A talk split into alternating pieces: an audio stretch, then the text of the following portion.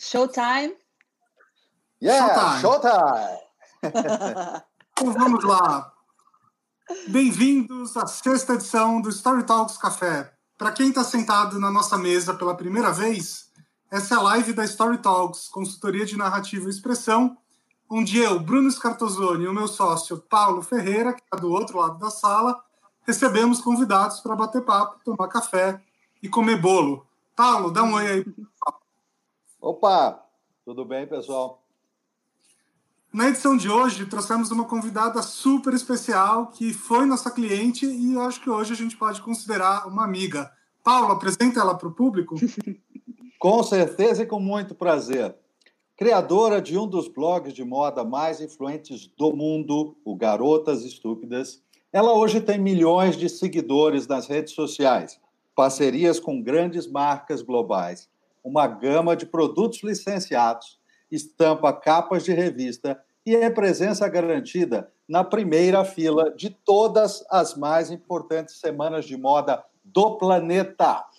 Ela é designer de moda por formação e empreendedora por destino. Com vocês, Camila Coutinho. Gente, eu amei essa introdução. Nem se eu tivesse pago tinha sido tão boa.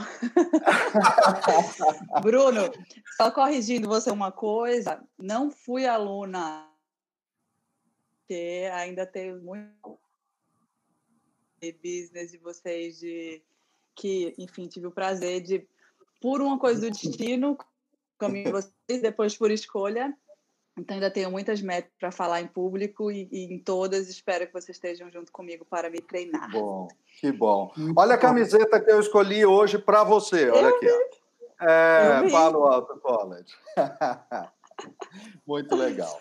Muito, muito legal. Muito bem. Para quem não conhece o programa, a nossa dinâmica é parecida com a do Roda Viva. Então, imaginem que a Camila está aí no centro da roda, eu e o Paulo estamos em volta dela fazendo as perguntas e vocês aí da plateia que estão acompanhando ao vivo também podem participar. É só escrever nos comentários. Na medida do possível, dentro do nosso tempo, a gente faz pelo menos as perguntas mais interessantes. Então podemos podemos começar. Eu quero começar com uma eu quero começar com uma pergunta que já é de cara assim. Camila, hum. o novo normal é a frase do momento. O que, que você acha dela? Olha, Dentro desses três, quase três meses que eu estou de quarentena, eu já tive impress várias impressões de novos normais. É, é uma expressão que eu já dei muita confiança, agora eu já não sei se eu gosto tanto, mas no uhum. meu ver, é, um, já está em processo de mudança há muito tempo. A gente já estava com. É, todas essas questões que a gente está vendo ser catalisada pela questão da pandemia são coisas que já estavam em pauta há muito tempo. Sustentabilidade, consumo consciente, excesso de conexão, falta de conexão com si mesmo. Tantas palavras surgiram no nosso vocabulário atualmente, autoconhecimento, gratidão. Não são por acaso, são realmente consequências do estilo de vida que a gente estava levando. Então, todos os conceitos que a gente estava construindo, não sei se você tem essa impressão quando às vezes fazem, lançam uma, uma, uma invenção super gênia, mas não pega, tipo, sei lá, Google Glass porque as uhum. pessoas não estavam prontas naquele momento. Então, tem um amigo meu, André Carvalhal, que escreveu um livro muito bom chamado Moda com Propósito em 2017. E eu fiz uma live com ele recentemente e perguntei, amigo, se você escrevesse esse livro hoje, você mudaria alguma coisa? Ele nada. Porque é a mesma coisa o discurso, uhum. só que hum. agora as pessoas estão prontas para consumir. Então, eu, a minha visão é, eu não enxergo como, nossa, vamos sair da quarentena, vai estar todo mundo evoluído, não, não vai ser isso. Por quê? Além do Brasil ser gigante, com muitas realidades, o mundo é gigante. Então, a realidade da China é diferente dos Estados Unidos, diferente daqui. Então, as pessoas uhum. têm processos de vida, de, de, de evolução diferentes. Quem já estava no processo de evolução nesse sentido, vai acelerar e vai continuar. Quem ainda não estava também vai ter o seu tempo. Então, assim, não é que vai todo mundo mudar na mesma hora, sabe? Mas, sem dúvida, vamos dar um, vários jumps, principalmente digitais, de comportamento de consumo, que não tem como não ser, né? Então, assim. É, a transformação digital ganhou uma aceleração imensa, né? Imensa. Sim. E, assim, as pessoas foram jogadas dentro de uma aceleração digital por vontade ou por necessidade, não tinha jeito, cada um está aprendendo a lidar com ela como pode. Como é, como é que isso influenciou, Camila, a narrativa dos influenciadores? Como é que isso, como é que você tem visto isso influenciar? É, também a mesma coisa. A gente já estava num caminho que eu já falei isso em algumas, é, sempre que falo sobre influenciadores, de que já passamos da, do momento de ser me, me, me generation. Já não é mais só sobre a gente. Óbvio uhum. que o celular e a tela na vertical ela dá uma individualidade para tudo. É natural que no início a gente faça o momento selfie e tudo, mas agora é sobre comunidade, porque você abre uma janela, você não pode ser bobo só de pensar que só você vai ter a comunidade que devolve para o influenciador tem, tem muita força. Apesar de eu ser contra, pessoas cancelam, elevam outras, tornam pessoas ídolos uhum. em 24 horas. Então, a comunidade tem muita força. Então, você tem que relate com a comunidade. Então, é, é sobre conectar não no que a pessoa não tem, tipo, ai, Paulo, olha meu fone vermelho como é lindo, você ficar do outro lado, ai, queria esse fone. É tipo assim, poxa, é, Camila tem um cabelo branco, eu também tenho, que legal. Tipo assim, é sobre conectar na humanidade, pelo menos a minha visão. E, Camila, é, vários, várias pessoas que influenciavam no offline, né, é, por causa desse período, acabaram tendo que ir para online por uma falta de opção né?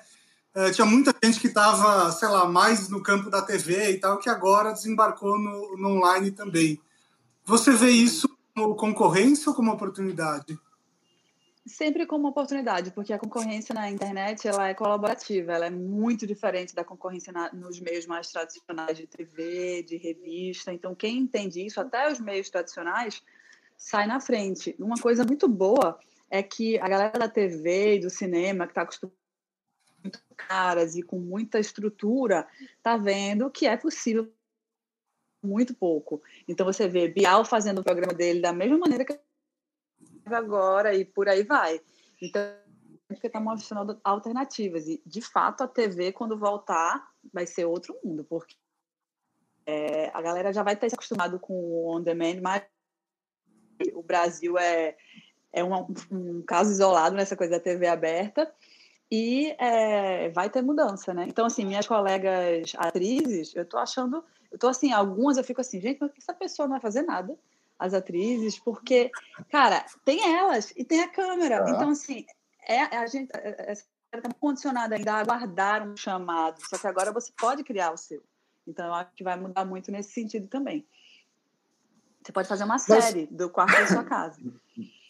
Mas aí, é, nesse aspecto, Camila, algumas pessoas que de repente têm essa atitude de ficar, como você está dizendo, aguardando o chamado ou esperando alguma uhum. coisa acontecer, talvez essas pessoas estejam ligadas a uma atitude que é um pouco mais tradicional, no sentido uh, de ter dificuldade de lidar com uma coisa que você tem dificuldade nenhuma de lidar, que é, é, é você que é essa questão da autenticidade, de, de, menos produção, menos super cuidado. E isso não quer dizer menos qualidade, nem menos entrega de conteúdo. Sim. Mas tem uma, uma, uma, coisa mais solta, tem uma coisa mais autêntica. É por aí?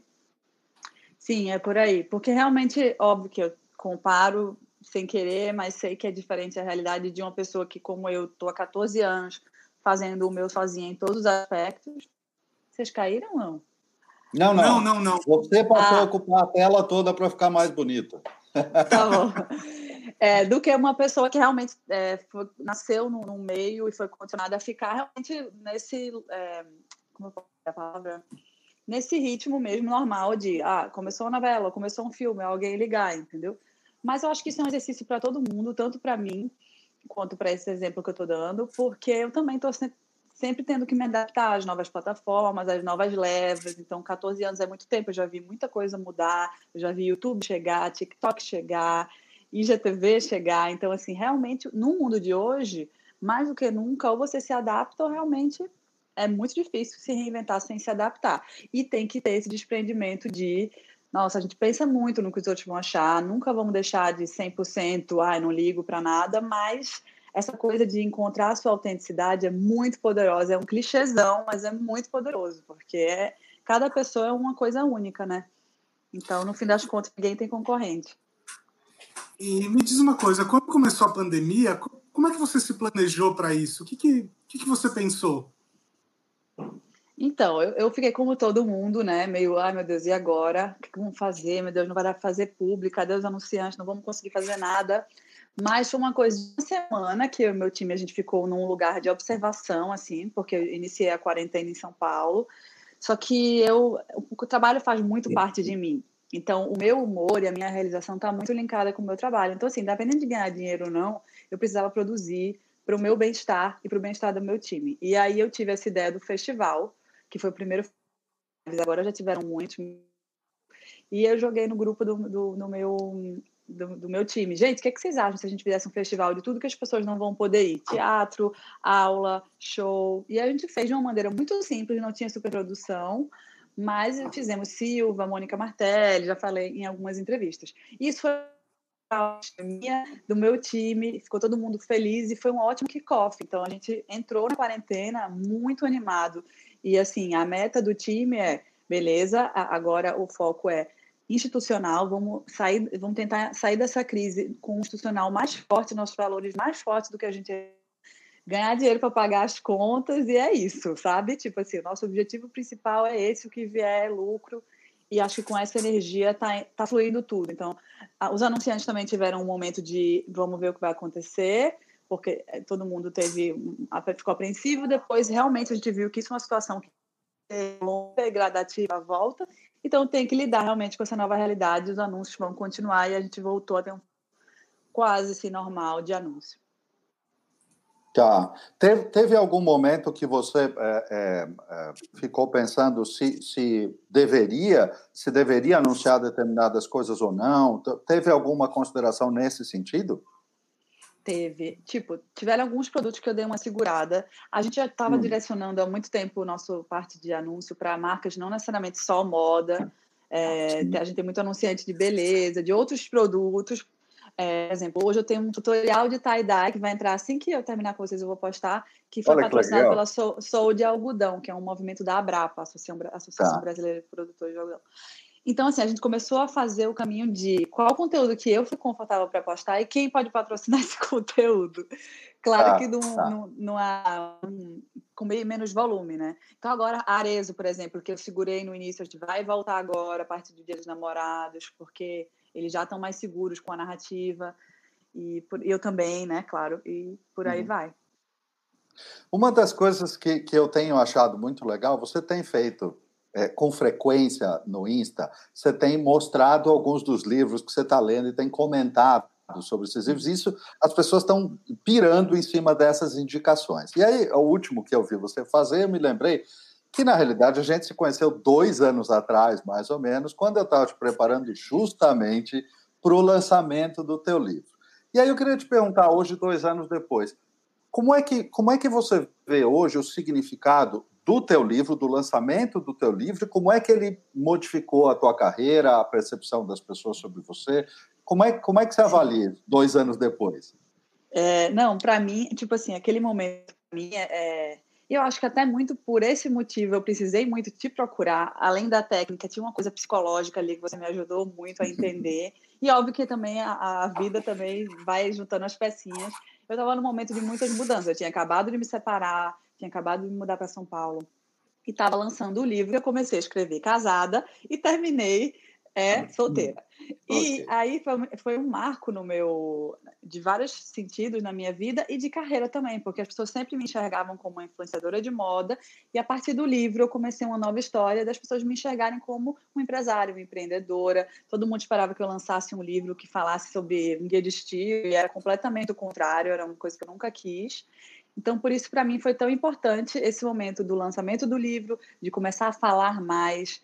E acho que a principal coisa que eu aprendi com você, além da técnica, além do empurrão para fazer o TED e tudo, e que veio junto com a minha vivência, é essa coisa da confiança, do, de como se lida com o erro. Eu acho que isso é a coisa mais chave na hora de você começar a pensar, falar para o público, que a gente tem tanto medo de falar para o público, pelo simples fato de que a gente vai ser exposta e, e julgada. Só que a partir do momento que você está tranquilo, que você está passível de erro, que você sabe que você pode errar, você lida com o erro de outra maneira. Então, esse foi um aprendizado que, junto com a técnica, me ajudou muito a elevar o meu nível de falar em público.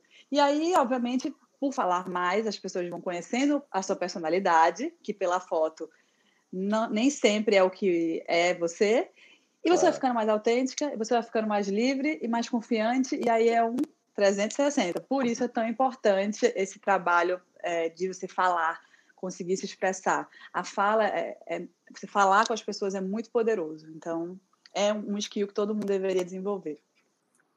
Tá maravilhoso. Camila, você sentiu frio na barriga quando você subiu lá no palco do, do TED? Nada, zero. Meu Deus, já achei que eu fosse morrer. Agora, o mais louco de tudo é que quando o Paulo me chamou, eu falei, óbvio, tipo, quando a gente começou o nosso trabalho, eu falei para ele, Paulo, meu sonho, de, depois de fazer o livro, tudo, é eu fazer uma palestra no South by Southwest. Aí ele falou, vamos com calma, uma coisa de cada vez. Aí depois ele me chamou para o TED, que é ainda mais bafo, né? E aí, na hora, eu aceitei, eu aceitei sem pensar. Falei, ah, eu me viro até setembro, sei lá quando foi que a gente fez, eu me viro. E foi isso que aconteceu.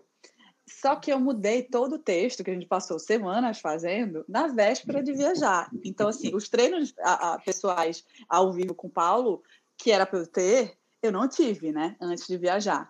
E ele chegou uma hora que eu estava perdendo a paciência comigo, porque toda hora eu mexia no texto. Ele, Camila, se você não parar de mexer no texto, não vai ter condições. Aí eu parei e fui, peguei o avião. Quando eu cheguei lá, aí eu levei Carol, que trabalha comigo, e não deixei ela ver o texto, porque eu queria ver o impacto dela vendo o texto ao vivo, porque tinha muita coisa de vida pessoal. E aí ela, no primeiro ensaio, ela ficou assim, ó, chocada, porque tinha coisa de vida pessoal, e porque eu assim, ó, pá, pá, pá, não foi Paulo? Tipo, sem errar, quase errar. E depois no palco também, perfeita sem errar. Na hora de subir, os cinco minutos que você espera ali para subir, parece que, sei lá, a barriga faz assim. E aí eu subi, falei o começo, errei, dei um branco na parte da minha vida, que era a que eu mais sabia, deu branco. E aí, essa é a grande beleza da coisa, porque se fosse alguns anos atrás, esse branco teria me desestabilizado completamente. E, pelo contrário, eu já tinha uma, uma piada que eu tinha pensado, caso eu tivesse o branco, que era da Brené Brown, sobre vulnerabilidade. E aí, quando eu retomei, eu retomei mais solta ainda, e foi ótimo, e deu tudo certo. Editaram meu branco, e até hoje só sabe quem eu conto. E eu esqueci. Não, e foi um, um resultado muito incrível. A, a talk ficou maravilhosa de resultado. Inclusive, o próprio pessoal, os nossos amigos lá do Palo Alto College, o Tony e tudo, eles têm também uma, uma gratidão muito, muito grande pelo que aconteceu com o próprio, a visibilidade do evento de Palo Alto College, que entrou num, num, num clube, num, num time, vamos dizer assim, dos eventos TEDx que tem uh, talks com uh, acima de 100 mil visualizações. Então, a gente se somar hoje o que tem de visualizações no canal do TED e mais o no, no canal YouTube do TEDx, chega basicamente a, a 200 mil, está batendo em 200 mil Uau. visualizações, é super importante, uh, pra, inclusive para o evento, né, que é um evento mantido por um, college uh, comunitário, Sim. então tem um significado lindo tudo isso. Né? Tem mesmo. E assim, como você falou do livro, o TED também foi um grande marco na minha carreira. Então, assim, teve o livro que eu comecei a ser vista de uma maneira, o TED, assim, as pessoas comentam todo lugar que eu vou, atingiu muita gente, foi muito especial para mim, porque foi uma continuação da mensagem que eu tinha iniciado com o livro e que complementa muito bem, espero continuar desenvolvendo essa mensagem mas que foi muito verdadeira e assim é muito precioso, né? Quando a gente consegue passar uma mensagem que é importante para a gente, que a gente é porta-bandeira dessa mensagem e ela encontra uma maneira de chegar efetivamente nas pessoas. Porque se fosse talvez um vídeo qualquer no YouTube, não chegaria nas pessoas, mas é um TED. Então as pessoas vão uhum. ver o seu TED, né? Estou colocando aqui do lado da tela um, um para as pessoas procurarem, né? O nome da palestra da Camila é Ouse Ser Independente, é só ir lá no TED.com que vocês vão encontrar. Camila, você estava falando sobre a, a, mudança de narrativa da sua carreira, né? Você veio de moda, de repente começou a se posicionar mais como comunicadora, mais como uma mulher de negócios, etc. Eu até te comparo muito um pouco como, como a Anitta. Eu acho que você tem um, um, um tipo de inteligência de reposicionamento como a Anitta tem, né? Hoje a Anitta é quase que mais respeitada pelo lado business dela do que pelo lado música.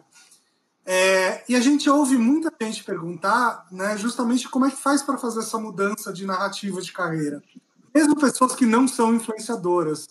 A gente fez uma. A nossa live anterior foi com o Red Hunter, e essa foi a pergunta que mais apareceu, né? Ah, como é que eu mudo de carreira? Como é que eu passo a ser percebido de uma outra forma e tal?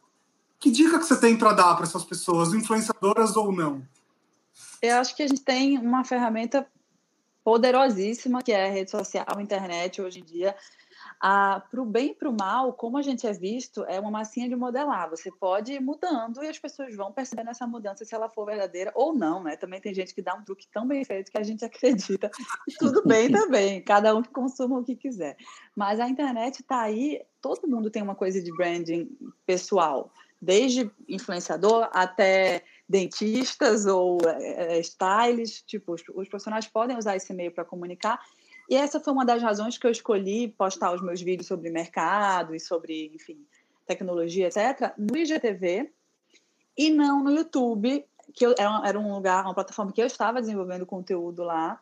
Tem várias coisas legais lá. Só que o IGTV é onde está a minha audiência é, fiel e mais concentrada. Então, toda a minha mudança é percebida melhor no Instagram. Então, quando eu comecei a fazer os IGTVs, a mudança foi muito rápida. Então, as pessoas começam, tipo, juro, eu fiz dois a galera já começou a me linkar com todo esse novo mundo de empreendedorismo feminino, startups e, e, e comportamento. E é um lugar que eu me sinto muito confortável e que pouca gente vai, principalmente mulheres. Então, para mim, foi maravilhoso, tanto para o lado profissional quanto para o pessoal, porque dá uma paz de espírito, você ter menos concorrência e você fica uhum. lá com as coisas mais no seu tempo que na moda isso me dava. Não que eu, eu, deixei de fazer moda, eu amo o universo da moda, o Garoto Estúpido está aí crescendo, é um lugar que eu sempre vou estar, eu amo. É, só que eu gosto de navegar nos dois, entendeu? Porque na moda, às vezes, eu ficava agoniada de estar tá fazendo a mesma coisa todo mundo, porque, enfim, o Fashion Week vai todo mundo para Paris, naquela hora, ver aquele desfile, e eu não conseguia é, criar tanto, porque muita gente falando a mesma coisa. E isso me dava um pouco de angústia. E agora eu tenho menos angústia porque eu estou balanceando com coisas que só eu vou, como, sei lá, o salto by salto, sabe? Inclusive, você, é, essa semana, comentou uma, uma, uma fala da Amy Webb sobre, sobre não saber para onde as coisas vão, né? Que é uhum. muito difícil porque não tem solidez de informação. Isso é. não é uma situação brasileira. Talvez no Brasil seja ainda mais bagunçado, talvez, mas é, é uma situação do mundo todo. Ninguém sabe muito bem para onde vai. Isto posto, eu queria te perguntar o seguinte: como tendência, o que, que você está enxergando nesse rumo, nessa transformação de modos de, de, de influenciar e de consumir? É, são duas coisas aí, né? É, o modo de influenciar foi o que eu falei um pouco antes, que a gente agora uhum. vamos engrenar de vez no caminho de ser mais humano. A galera cansou do aspiracionalzão, agora a galera quer se, se conectar. Então é bem mágico você conseguir imaginar que, sei lá, uma, uma Kim Kardashian consegue se conectar com uma pessoa que mora na minha rua, na rua da casa do meu pai, lá em Recife, porque elas podem ter coisas em comum. Então, a própria Kim Kardashian está mostrando muita vulnerabilidade, de vez em quando ela fala de uns assuntos que não são consumo. Então, eu acho que é esse lado. A pessoa não pode ficar. Tem que manter a sensibilidade aflorada para ter a noção de que existem muitos mundos ao seu redor, de que não é só o seu. Porque a gente vive várias bolhas. Eu estou aqui passando a quarentena numa praia, numa casa de praia, no litoral do meu, do meu estado, maravilhosa. Eu tenho completa noção que isso aqui, meu Deus do céu, tanta gente queria estar nessa situação que eu estou, a qual todo dia agradecendo, mas eu sei que é é esse pouquinho aqui, sabe? Uhum. Então, assim, eu pensei muito no tipo de conteúdo que eu ia postar, fui, fui aos poucos, até para mostrar onde eu estava, porque minha irmã está no apartamento em São Paulo. E é minha irmã uhum. e, está lá numa situação diferente da minha, e ela uhum. poderia se sentir incomodada. Então, é muito sobre se colocar no lugar do outro. Aí, influenciador, né?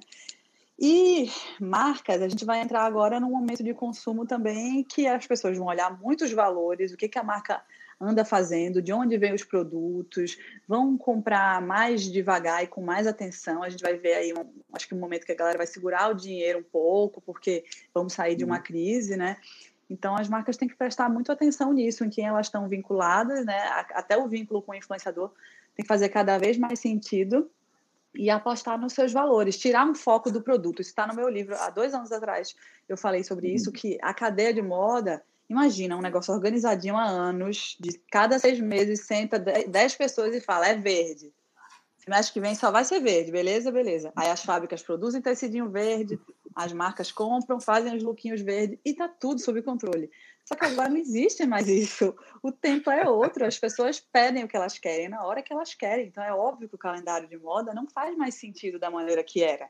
Então, assim, Fashion Week, não sei o que vai ser, Paulo e Bruno. Acho que quando uhum. voltar, várias marcas já anunciaram que não estão mais dentro do esquema Fashion Week, Gucci, Saint Laurent, Armani, porque realmente não vai fazer tanto sentido marcar temporadas. Então, o Gucci vai lançar duas coleções por ano. E aí é hum. sem temporada. É a roupa que a pessoa quer usar.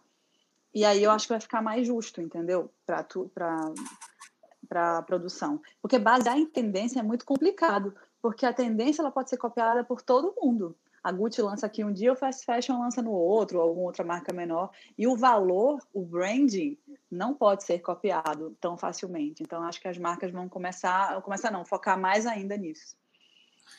Muito legal. De deixa eu aproveitar para fazer uma pergunta aqui da, da plateia que tem tudo a ver com isso. Hum. A Cintia Almeida comentou aqui com a gente que ela está vendo um novo movimento em relação a, a, influenciadores. Então, ela disse que uma marca famosa de beleza, que eu não sei qual é, fez uma parceria com uma influenciadora jornalística barra política, que eu acho que ela deve estar tá falando da Prioli, se eu não me é. engano. Né? É, e aí ela perguntou como é que você tem visto esse movimento de marcas com com política, com, enfim, com coisas né, mais densas e tensas. Eu acho que faz todo sentido. É, só voltando um pouco no tempo, Gabi, ela é colunista do Garotos Estúpidas desde o ano passado, quando ela não era nada do que ela é hoje. E a gente, e ela sempre foi incrível desse jeito e virou rapidamente popstar dentro do GE, mas naquela bolinha do GE, né? É, e todo mundo se pirou. Quem é essa loura tão inteligente, maravilhosa? Beleza, corta para a estreia dela, que nem ela esperava que ia ser isso, porque eu falo para ela, amiga, você chegou na hora certa, no momento certo, com a narrativa que estava faltando, porque é aquilo, ela analisa os fatos, né? Ela não vai para cá ou para lá, a Deus dará. Então, assim, é uma pessoa que é um, um ponto de sensatez ali naquela confusão que é o nosso país, falando, indo em prioridade da informação. É, e aí foi muito engraçado, porque eu recebi um monte de mensagem, gente, que máximo que agora ela está no GE. E eu falei, gente, ela já estava. Então as pessoas não tinham percebido. E começou a vir com muitos comentários, aumentou, óbvio, tudo, engajamento dela, da coluna dela, e muitos comentários, que ela continua lá normalmente. E começou a vir uns haters. Só que eu fiquei, o que, que, tem a ver? Porque ela sempre falou a mesma, mesma linha de raciocínio desde o ano passado. Então, assim, tem pessoas que não, não suportam ver isso e são haters para sempre, independente da situação. E aí a gente perdeu um pouco de seguidor, ganhou e perdeu, ficou assim. Aí eu falei uhum. para meu time, gente, é, é normal, vamos manter, porque agora mais do que nunca a gente tem que ter uma linha, manter a nossa linha. Prioli, a gente ama ela, a gente concorda com ela, a gente segue com ela, não só ela, mas todos os posicionamentos que vêm né, desencadeiam disso nosso posicionamento sobre LGBTQ+, sobre educação, sobre tudo está interligado. Então, vamos manter o que a gente acredita, fiel e firme. Quem quiser sair não concordar, muito obrigada pela dedicação, pelo carinho, mas realmente, se você quer sair ou dar um follow, não temos nada o que fazer, não vamos mudar nossa narrativa. E é esse o caminho quando eu falo valores. As marcas estão procurando pessoas que têm valores iguais aos delas, então é completamente natural. E eu vejo a figura de Gabi como uma menina inteligente que sabe falar de tudo, não só de política. Por acaso, ela teve a estreia e o bom dela num programa de política, mas ela tem uma participação no CNN agora com o Karnal e tudo, que fala sobre outras coisas também. Então, acho que é isso. Nós somos seres humanos complexos e com vários viés. É, uhum. A gente já falou, inclusive, eu e ela sobre isso, que a gente fala de uma coisa mais cabeça e posta uma foto de biquíni e não sei o que lá, e é a mesma pessoa. Então, assim, é isso. Temos vários é, vieses, se essa palavra existe. Você sabe que eu acho que tem uma coisa que vem acontecendo que faz parte desse momento, desse movimento que você está falando. Inclusive, quando a Anitta é, fez é, é lives falando de política, entrando no assunto, uhum. eu acho que é extremamente importante isso que está acontecendo nesse momento. E isso começa com, com lives, com influenciadores e pelo meio, pelos meios digitais. Outro dia eu estava assistindo TV num, num, num jornal, é, é, jornal nacional e tudo, e eu estava uh, observando alguns trechos de discursos que estavam sendo colocados lá e lidos, né, de, de pessoas, uh, juízes do Supremo, ministro do Supremo e tudo, e, e eu estava ouvindo aquilo, a, eu e a Kátia sentada, ela olhou para mim e falou, meu, público não está entendendo nada desse texto. Nada. Inclusive, eu mesmo deve ter entendido só metade. E eu olhei para aquilo e falei, pô, é verdade. Então, eu acho que é aí que tem esse, essa rapidez do, do, do uhum. digital, de, peraí, vamos traduzir esse negócio aqui. Sim. E, e realmente falar com as pessoas, né? Uhum. Sim, é, até eu perdi o raciocínio, peraí. Ah, não. É, e muita pessoa me, muita gente me perguntou por que, que eu não me posiciono politicamente? Eu falo, gente, eu não sou uma, eu sou uma pessoa que também está aprendendo. Eu sou uma pessoa que eu sou seguidora de Gabi, vejo as lives, estou começando a ver as lives de aqui minha bateria, de Anitta, e eu tô nesse ponto do outro lado, do lado de vocês, assistindo e aprendendo. Então eu não sou, uhum. eu não me sinto apta de jeito nenhum a pegar 2 milhões ponto seis pessoas, galera, é esse aqui, vamos por aqui, vamos por ali principalmente quando eu não acho nenhum de caminhos bons. Então, não conte comigo para apoiar ninguém publicamente. O que eu falo é são os meus valores, e aí os meus valores uhum. dá para você ver mais ou menos é, o que eu penso. Né? Então, eu estou muito nesse lugar. E eu acho incrível esse movimento da galera tá mais curiosa sobre política, e querendo aprender mais e, entender mais, porque realmente a educação e a informação é a única maneira de mudar não só isso, mas qualquer coisa. Porque se a pessoa não tem ferramenta para escolher, ela não escolhe nem o, o, o, tipo de pão que ela come. É, Camila, você já viu aquele uh, série documental do Chicago Bulls no Netflix? Todo mundo está falando. Comecei a ver. Começou a ver. Então vai ter um episódio que é exatamente o que você está falando. O, vou te dar um Ah, mas o Michael Jordan estava no topo da carreira dele uh, quando surgiu uma pressão muito grande para que ele apoiasse um determinado candidato, que, enfim, era o candidato que a família dele apoiava, a comunidade negra apoiava, etc. E ele não apoiou o cara, né? E, e foi muito criticado por isso e tal. E aí agora, sei lá, 30 anos depois, aparece ele explicando esse caso. E aí ele fala basicamente o seguinte: olha, primeiro que eu não conhecia quem era essa pessoa, né? Como é que eu ia aparecer do lado de alguém que, enfim, eu nem conhecia pessoalmente? É, então as pessoas tinham uma expectativa sobre mim, mas não era o que eu queria fazer, né? E, e o outro ponto muito interessante que ele fala é o seguinte: olha, é, quem, quem achava, é, é, quem discordava, quem era meu fã e discordava disso, que procurasse outro ídolo. Eu não preciso ser ídolo de todo mundo. Né? Exatamente. É uma, é uma paz quando você chega a essa conclusão. Exato. É, Exato. Porque a gente não prende, aquela... ninguém prende, nem namorado, nem marido, nem esposa vai prender fã. Pelo amor de Deus. Não, e assim, é o, efeito, vai.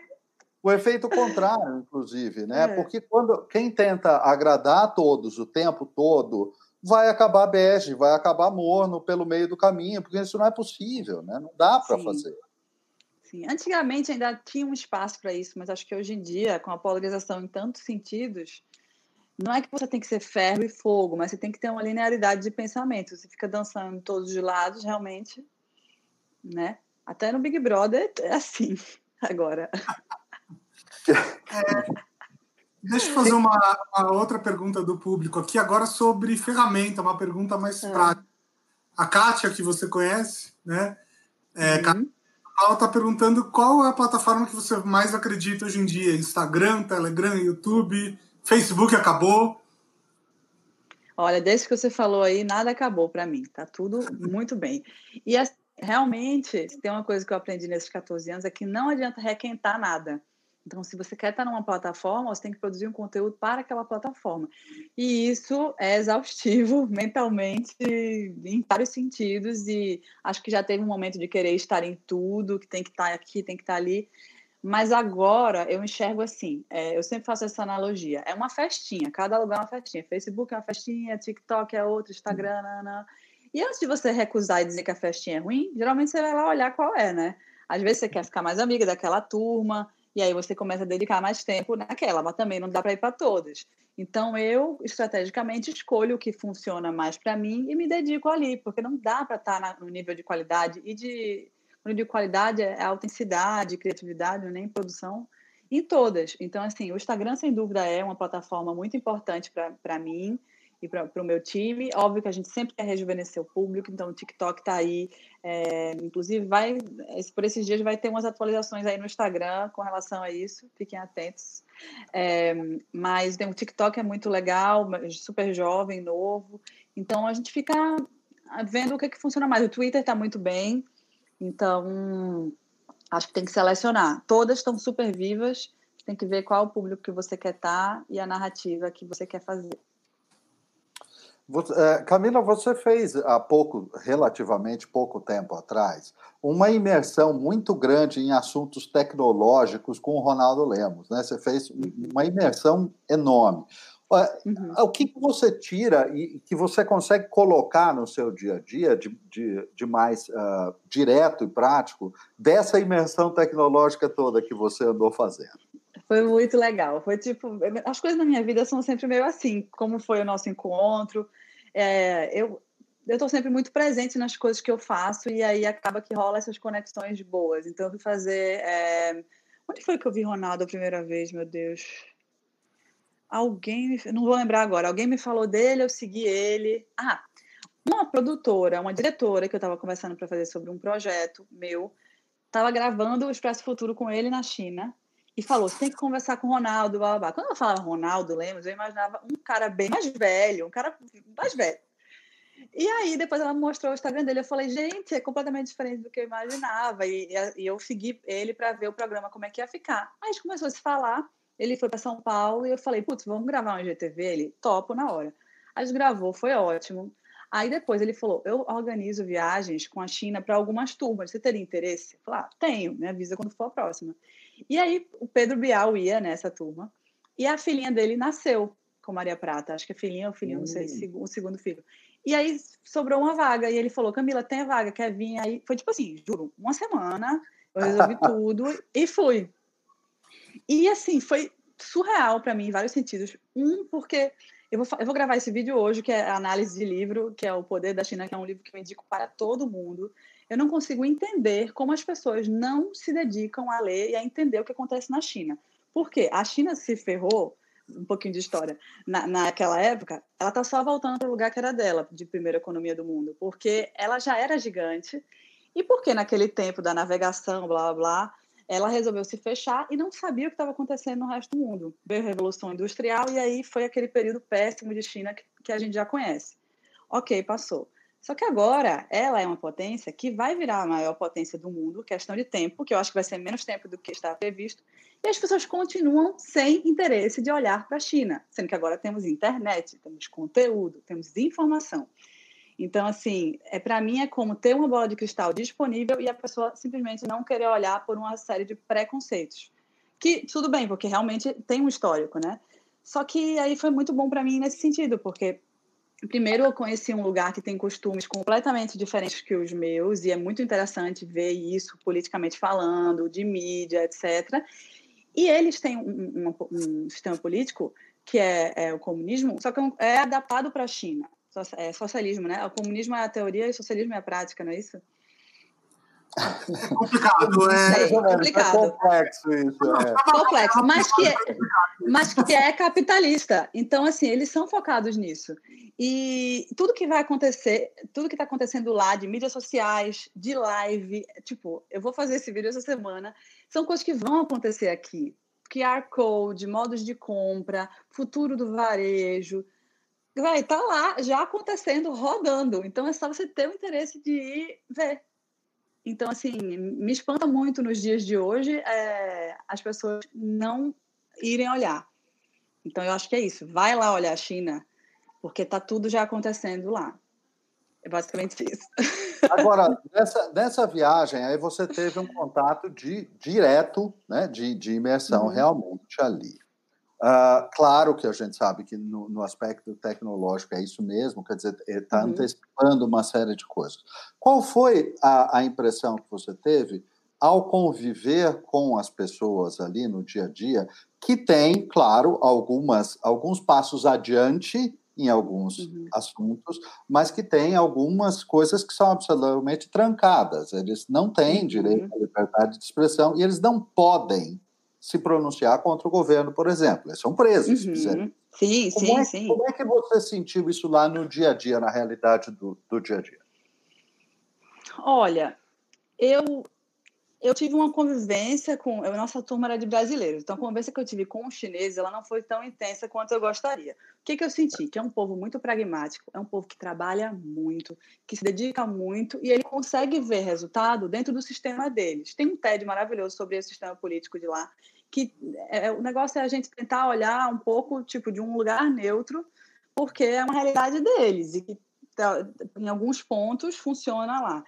E também tem uma coisa que eu senti muito quando eu fui para Emirados Árabes, que tem umas coisas lá de cultura que são muito absurdas para gente. Só que cultura é cultura, né? Não se contesta. Assim, é muito difícil a gente falar sobre cultura, porque é normal para lá o que não é normal para a gente.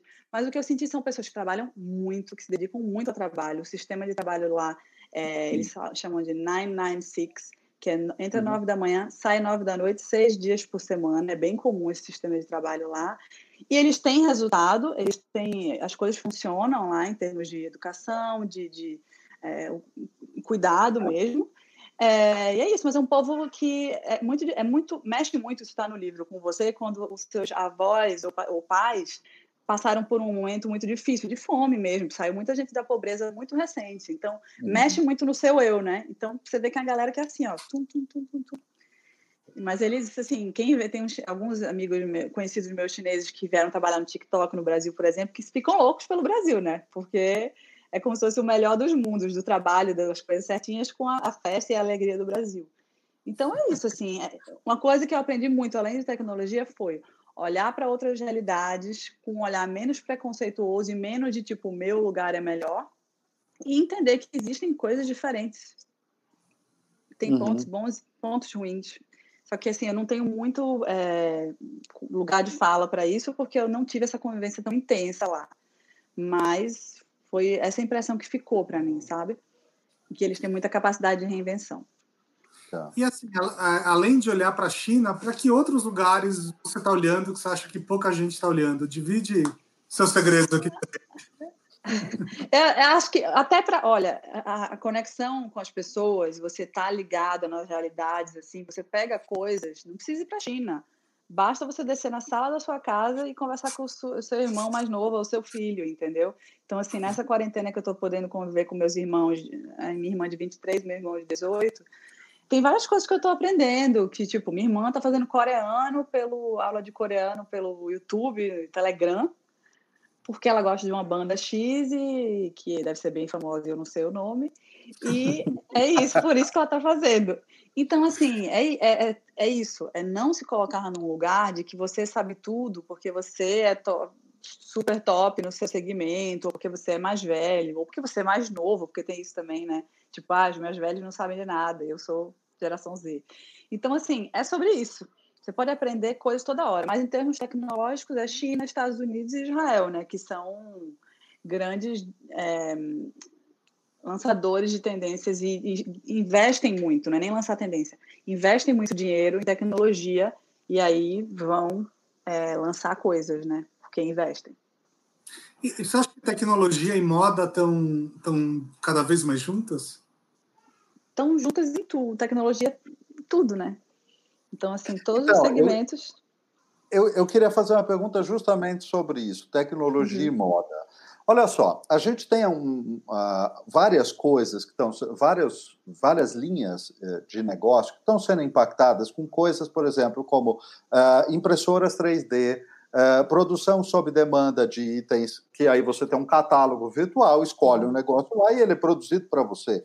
Na verdade, uh, livros são uh, assim. Eu tenho um livro na Amazon que ele não tá, não tem uma pilha em papel impresso. Ele está lá e você seleciona e quando alguém compra ele é produzido. como é que você vê a moda entrando nisso? Encaixa, não encaixa? Como é que é? Porque você falou que algumas, algumas marcas também estão saindo de uma caixinha que havia antes Isso está tá junto com a tecnologia nisso? Está muito junto. Assim, essa pergunta é uma pergunta um pouco difícil para eu dar exemplos, assim, mas, por exemplo, é, vou dar alguns exemplos soltos. A Amaro, que é uma marca de fast fashion que é toda baseada em, em, no que as pessoas querem, né? no algoritmo, no que elas procuram. Ela só, a produção é toda dela, então ela só produz o que as pessoas querem comprar, porque ela sabe pelos dados. É um exemplo disso. O fato das marcas estarem anunciando em games, isso é uma super tendência, porque a geração mais nova está toda. O mundo dos games é um mundo paralelo, que a gente não que não participa não tem noção do quanto é gigante. Então, a Louis Vuitton, a Moschino, tem várias marcas que estão produzindo roupas virtuais para o personagem usar, porque é a maneira dela é. de comunicar com o público mais novo e trazer esse público, quando ele tiver poder de compra, para a marca X ou Y. É, então, tem, tem um monte de exemplos. Sem dúvida, a tecnologia vai pautar muito, muita, vários segmentos, alguns mais é, óbvios, outros menos. É, e moda também está muito dentro disso, né? A gente vê, é, tem um, monte de gente falando sobre produzir roupa 3D para você botar na foto, tipo assim, um casaco. Você compra o casaco em, em digital, você hum. manda uma foto sua e a pessoa bota o casaco em você, você posta no Instagram e parece que você está usando o casaco. Então você não precisa tipo, comprar. É sério. É, isso, então... Não, isso me lembrou aquela, sabe a estante? Sabe a estante eh, virtual que eles ah. eh, é assim, eh, tem um fundo digital que as pessoas põem lá e aí projetam uma estante atrás que é para aparecer que você está numa biblioteca. E essa coisa do casaco me lembrou um pouco essa biblioteca virtual assim que é meio isso. Então assim é... tem que estar tá atento a tudo que está acontecendo. A criatividade é realmente uma você misturar coisas. Então, assim, às vezes você não olha para um lugar que, ah, não é para mim isso, aqui poderia ter um bom link inovador daquele assunto com o seu tá. meio, né? Mas é, é, quando as marcas é, grandes, como você citou, né, vão para uma plataforma nova, que é a de games, e assim, eu, eu tenho uma noção muito clara é, de uhum. que é é um outro planeta Terra habitado pelos gamers, né? Eu tenho um filho com 16, um com 21, e eu estava conversando com um deles outro dia e ele me falou assim: Não, eu tenho falado com eles o tempo inteiro. Eu falei, mas uh, quando? Não, porque a gente passa a madrugada jogando não sei o que junto. E o chat, e, e eles. Então, tem uma outra realidade paralela acontecendo ali. Ok, entendo muito claramente que as marcas queiram estar ali para se comunicar com essa geração. Mas isso traduz em, em, em resultado, traduz, traduz em algo mais imediato, ou elas estão fazendo esse investimento por uma construção de narrativa institucional, digamos assim? Nesse ponto é um pouco de rejuvenescimento de marca e construção de narrativa, só que para pular para a garotada, olha eu que vovó falando garotada, para a galera comprar moletom, boné, é um pulo, entendeu? Tênis. Por isso Sim. também que, que é, por exemplo, marcas como a Moschino e como a Kenzo, que eram marcas muito grandes, acho que nos anos 90, 80 barra 90, estavam esquecidas. E ele, ó, Bruno é gamer, a carinha brilhou quando a Suzy É. Então, são marcas que conseguiram se rejuvenescer. Quando jogaram na rua, quando eu digo jogaram na rua, botaram na loja e a roupa foi para a rua, moletom, streetwear, moletom, tênis, uhum. boné. Não é à toa que o Virgil do Off-White, que é um fenômeno, virou esse grande fenômeno, até ele mesmo. Agora ele assina Louis Vuitton masculino, que é mais legal do que o feminino. Então, você entra na Louis Vuitton, você quer comprar o masculino. Eu e minhas amigas, assim. Então, é por aí, é sobre rejuvenescer marca, porque as marcas de luxo tradicionais têm um conceito muito antigo, muito de tradição, então você tem que sempre estar relembrando o porquê que aquela marca é tão desejada, né? E isso também tá, tem a ver com conectar com as gerações mais novas. Onde nesse quer que elas sentido, estejam. Nesse sentido, é uma deseuropeização dessas marcas que eram muito europeias, é, é, é, centradas no pensamento uhum. europeu, com um olhar mais global, é, é, por aí também? É global, sem dúvida, porque não tem como elas, elas focar só na Europa, né? Então, o Brasil foi por um tempo, ai, passou esse momento, mas vamos ver se a gente retoma um grande mercado. Então, a gente tinha Lanvin aqui, e aí fechou é. e tal. Mas a gente teve um momento que todas as marcas vieram para o Brasil, é, porque era um mercado que prometia muito, né? Então a China também é um mercado que não dá para ser é, ignorado, então não tem como ficar na Europa há muito tempo. Mas de fato é mais do que uma globalização, é um rejuvenescimento mesmo, assim, de estar nos lugares que não nem são lugares físicos, mas onde uhum. os consumidores estão, né? E a gente está muito aqui. A gente passa muitas horas do nosso dia aqui. Então a Chanel até alguns anos, poucos, não sei quantos, mas eram poucos, não tinha Instagram. Dizia que era uma marca muito tradicional e que não combinava Instagram, mas chegou uma hora que tipo, não tem como não ter, entendeu? Ou você vai ser esquecido. Sabe que o, o mundo online influencia tanto o mundo offline que outro dia eu li uma matéria sobre. Uh, enfim, tem um jogo de futebol americano que os jogadores faziam uma jogada só dentro do jogo, não era uma jogada que acontecia na realidade. E aí, um dia, chegou ao ponto de um jogador profissional de futebol americano fazer essa jogada influenciada pelo videogame. Então, é esse o, o, Concordo completamente, é esse o nível de que uma coisa transborda para outra. Mas já que a gente está falando aqui de mundos paralelos, tem uma outra pergunta interessante da Kátia, perguntando sobre o que, que você achou do, do Big Brother, né, que colocou influenciadores nesse último, nesse último programa. É, muito também com a votação. Né? Tem, tem uma aqui que você não sabe, tá? Mas eu e o Paulo, a gente treinou um dos Big Brothers, estavam lá dentro. A gente não pode falar ao vivo quem. Depois a gente é. isso offline, tá? Sim. Paulo pode sumir aqui, mas enfim, a pergunta da Kátia é essa aí. Eu vou fazer uma outra pergunta. É, Rapidão, você... eu não estou conseguindo ver o final. Acho que a final foi decidida no Instagram ou. Ou pela votação do público. Ah, tá. Uhum. Ah, e aí eu vou te fazer uma outra pergunta. É, você iria para o Big Brother se fosse convidada? Então, vamos lá. Eu achei genial a estratégia. Genial em muitos sentidos. No início, eu juro que eu fiquei meio assim, nossa, será que não é injusto? Eu pensei como todo mundo, né? E o, a, os influenciadores contra as pessoas que não são conhecidas, como é que eles vão fazer para igualar e amenizar isso? Aí, primeiramente, foi muito inteligente porque trouxe um novo público para o Big Brother, que não assistia mais Big Brother, para engajar de maneira diferente por conta dos influenciadores. É, rejuvenesceu o programa também, trouxe o programa para as redes sociais, que precisava muito. Então, muitas vezes eu não via o programa, mas eu sabia tudo que tinha acontecido pelos memes e pelos vídeos e pelos Instagrams e pelas directs, né, que a gente ficava o dia inteiro comentando isso. Então, acho que nesse ponto foi muito, foi muito bem sucedido. E assim, o fato, por exemplo, da Boca Rosa, Bianca, ter saído na metade já mostrou ali que não era sobre quem tinha mais seguidores, que a base da Globo, é, a audiência da Globo é muito grande.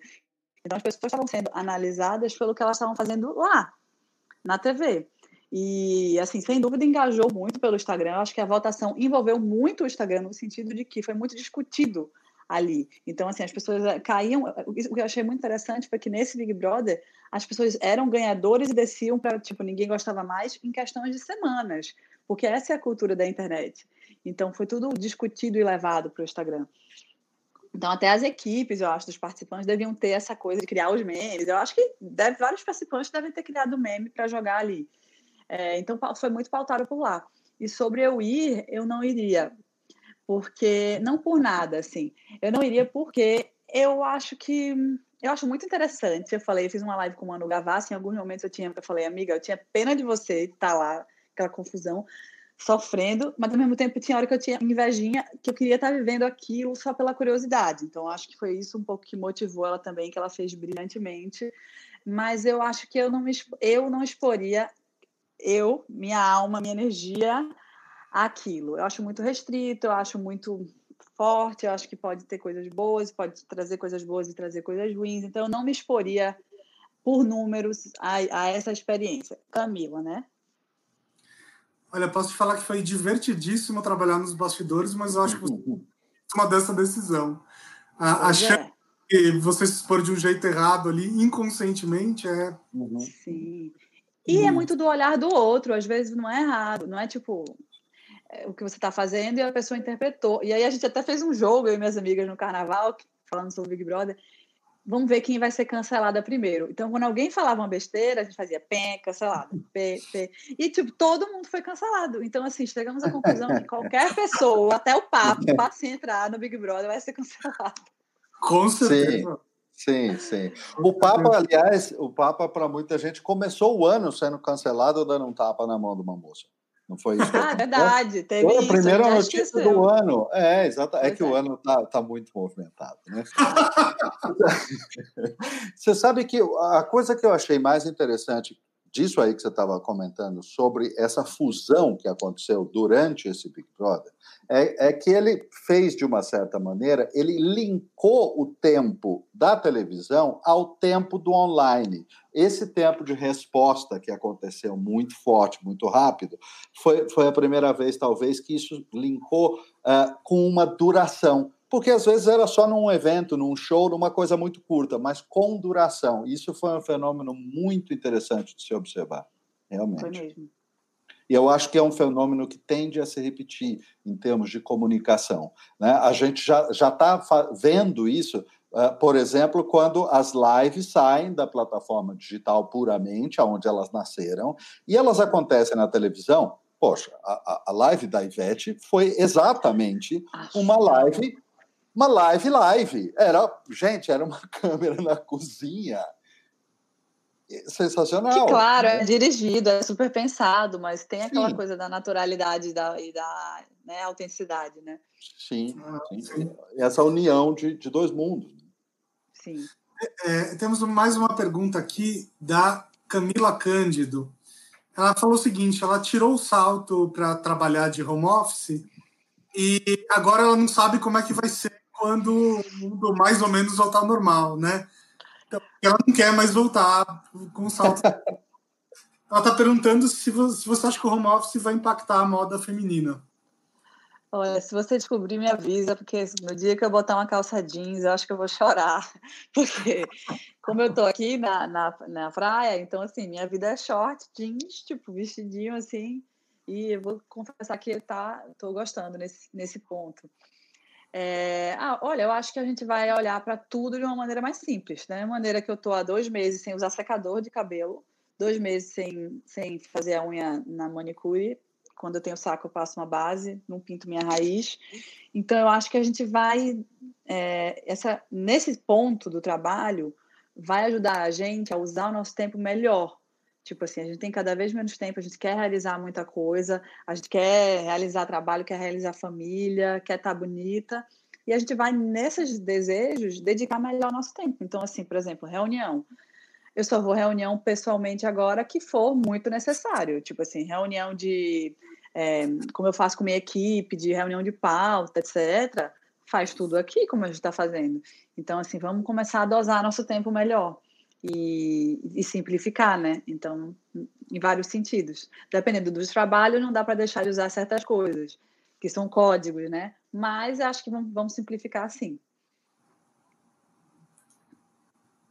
Eu acho sensacional uh, esse aspecto do, uhum. do, que o mundo está uh, aprendendo, né? Uh, esse aspecto da simplicidade, né? Vamos diminuir o tamanho da, da, da da estrutura, vamos diminuir, vamos simplificar as coisas para que elas rodem, né? Porque uhum. produzir resultado, é, isso é mais importante. E eu, que sempre, eu, eu, atendo online há 10 anos. Eu atendo online há 10 anos. As pessoas, há 10 anos atrás, quando eu Nossa. falava disso, as pessoas, como assim você atende online? Mas como? A pergunta era essa, como que, que você atende online? Como que isso funciona? Problema zero. Hoje em dia todo mundo entende que é problema zero. E para eu cruzar a cidade precisa ter uma razão muito grande. Muito. Sim, total. Não, quando a gente foi treinar do TED, que você entrou de férias e foi para o Canadá, eu fiquei, gente, mas como é que vai ser esse treino? Tipo, eu. eu falei, é muito melhor pessoalmente.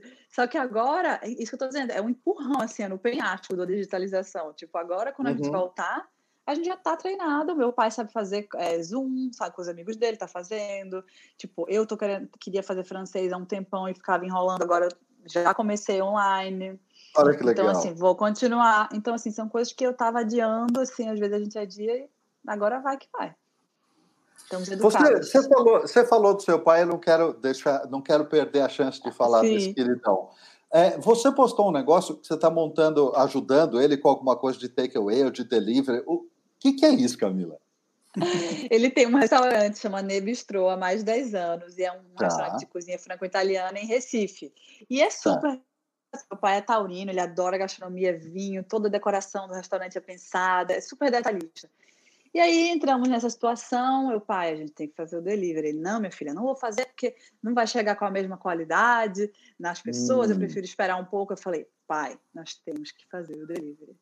Michelin está fazendo delivery. Faz anos está fazendo delivery. Você vai ter que fazer. E, come...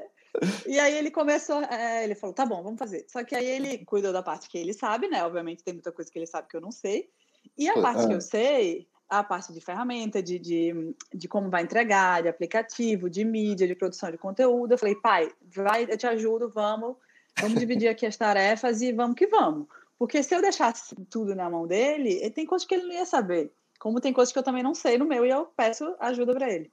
Então é isso. Aí eu tô, tô com tendinite, porque além de fazer as coisas que eu já estou fazendo de GE e meu, eu tô fazendo isso com ele, aprovando arte, desenvolvendo arte, com a minha irmã, que é designer, está fazendo as artes. Então, uma força-tarefa hum. para que é, a gente coloque no ar, né? E aí, criando produtos para o delivery, Muito estratégias. Legal. Ele é um modelo, eu, eu, fico fazendo vídeo com ele. Eu aí adoro tem que essa... convencer.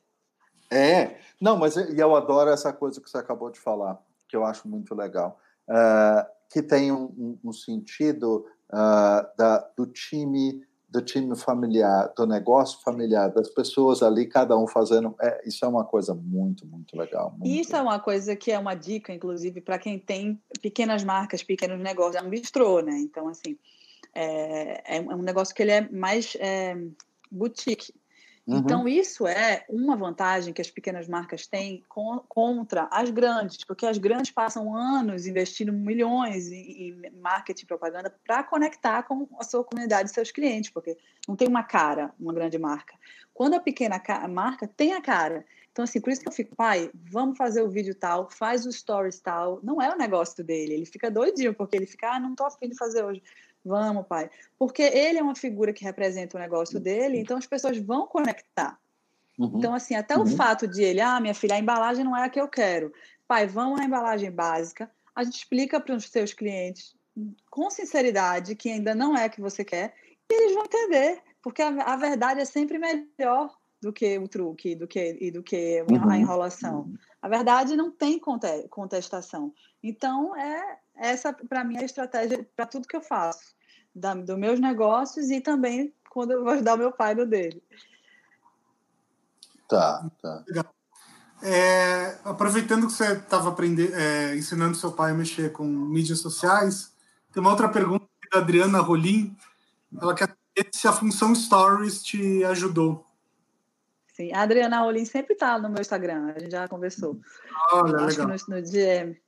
É, muito, porque assim, o, quando o Stories foi lançado, na época do Snapchat, foi aquela confusão, porque eu, é difícil competir com o Mark Zuckerberg, tudo ele dá o jeito dele, e as pessoas ficaram falando que ele tinha copiado, não, não, e ele falou assim, gente, é o seguinte, aqui não estamos falando de copiar, estamos falando de... É, é, a, ele criou um novo, não posso dizer, maneira de se expressar. Se for pensar assim, o feed, o, a, a, maneira de consumir, roll, é, scrolling, a tela, quem criou uhum. foi o Twitter, mas o Instagram abraçou essa criação do jeito, do jeito dele.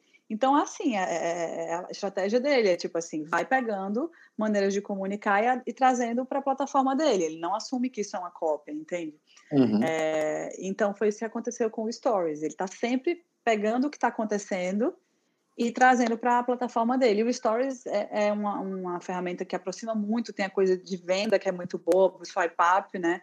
É, é, super boa a ferramenta, porque estava muito duro o feed, a foto. As pessoas estavam muito focadas em ser perfeitas e, inclusive, estava diminuindo a quantidade de posts no Instagram, porque as pessoas queriam ser tão perfeitas que pensavam muito e postavam menos. E rede social vive de post, então não poderia ter menos posts.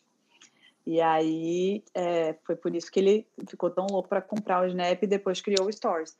Então é por aí ajuda muito. Ao mesmo tempo, eu não sou muito escrava das coisas. Então, por exemplo, tem dias que eu não estou afim de fazer stories, eu estou fazendo outras coisas e estou tão concentrada que passa batido.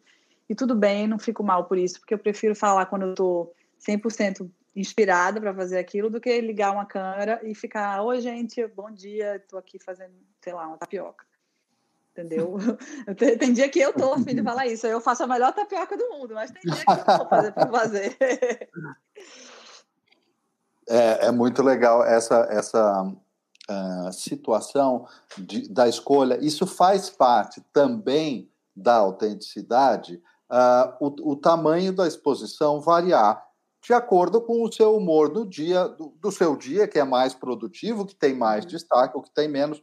Enfim, é, é algo super. É, é, que também fala dessa autenticidade, dessa naturalidade. Né? Exatamente. Ah, eu acho que a gente não tem que ser hamster de nada, sabe? Fazer porque tá lá, tem que rodar.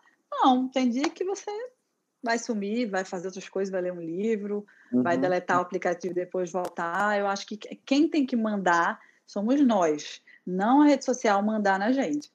Senão, Sim. acabou. Você já deletou o aplicativo, Camila? Várias vezes, Paulo. Sério? Sempre. Uhum. É Sério? parte do meu dia a dia, sério. Se tem um dia que eu, eu, eu, eu acho que eu tenho um pouquinho de dislexia, eu acho. Por quê? Sempre, na, é, desde o colégio, eu tinha muita dificuldade de estudar. Então, era, eu era, eu sempre fui 8 ou 80. Ou eu tirava 9, 10 na matéria que eu gostava e que eu naturalmente entendia, ou eu tirava 0, 1, 2 naquelas que eu não tinha, não sentava para estudar, entendeu? E isso até hoje. Então, tem assuntos que eu gosto menos no meu dia a dia, financeiro, blá blá blá, essa parte chata que eu é muito esforço para mim. Então, se eu não desligar e, e deletar o aplicativo num dia que eu tenho mais coisas burocráticas, eu não realizo. É tipo simples assim. Então, eu deleto, faço a minha listinha de to-do list do máximo que eu puder e no fim do dia eu baixo de novo.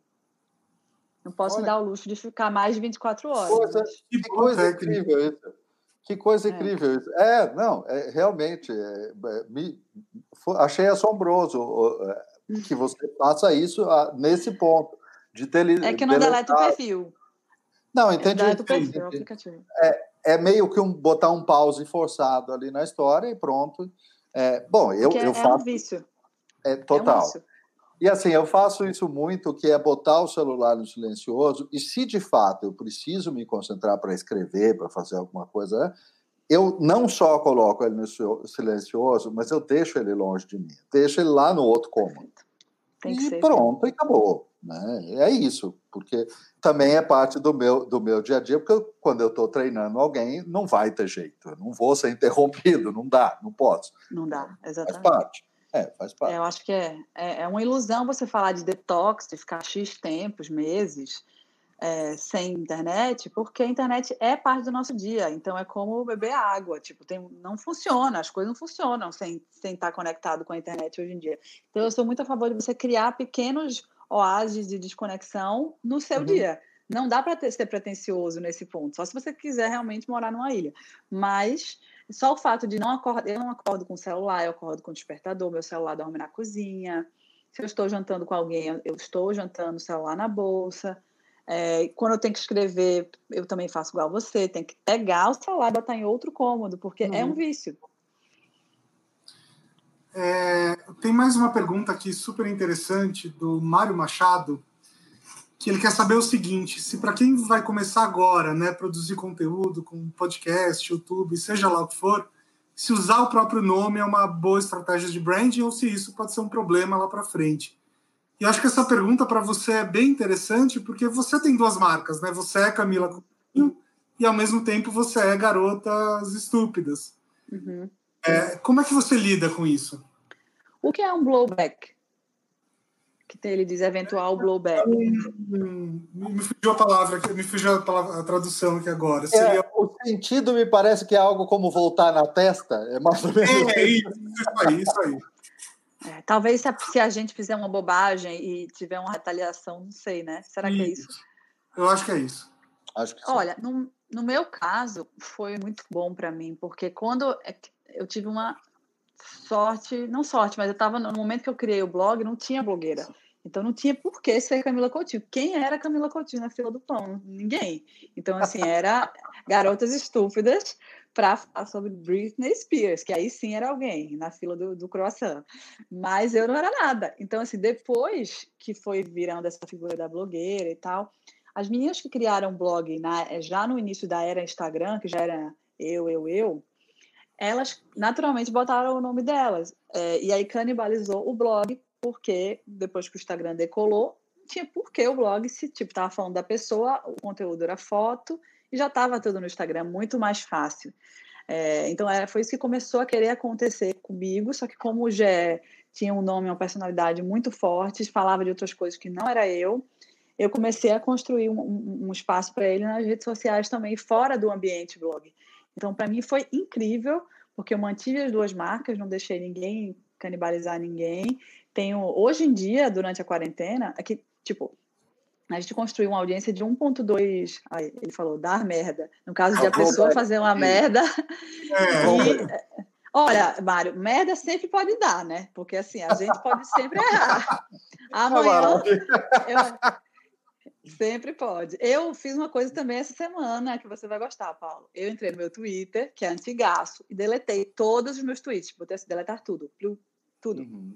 Uhum. Porque opa, eu opa. não. É, é, eu não sei o que eu disse, tipo, eu comecei a Twitter com 18 anos, eu não eu tenho 32, então, assim, tipo, mudei minha cabeça, não penso mais uhum. da mesma maneira, não sei o que tem lá, nem me responsabilizo pelo que tinha lá, porque eu amadureci, né? A vida, o sentido da vida é esse. Claro. Então eu falei, vou, eu vou apagar logo isso, porque eu não, provavelmente eu não concordo com muita coisa que eu escrevi e vou começar do zero. Então merda sempre pode dar, por mais que você seja cuidadoso. Então, é sempre como você administra isso, né? Mas, sem dúvida, ter duas marcas é muito bom, porque você consegue fazer estratégias diferentes, tem produtos diferentes. O GE vende, está vendendo muita mídia agora na quarentena, porque é um produto mais barato que eu. Então, é um, é um dinheiro, é uma receita que entra sem eu, tanto, tanto esforço meu de pessoa e desgaste de imagem, etc. Então, assim, a gente já anda lá bem de conteúdo e as coisas estão rolando. Uhum. Então, é bom que eu tenha dois produtos independente de qualquer coisa, né? Então, só respondendo a sua pergunta, se fosse criar um canal hoje, eu acho que hoje é que depende muito do que você for falar. Mas se fosse você, então faz sentido que seja o seu nome. Ou você cria o canal com um outro nome e você tem as suas mídias sociais próprias. Pode ser esperto isso. Porque se em algum momento você quiser eh, mudar alguma coisa, você tem duas oportunidades. Acho que essa é uma boa resposta.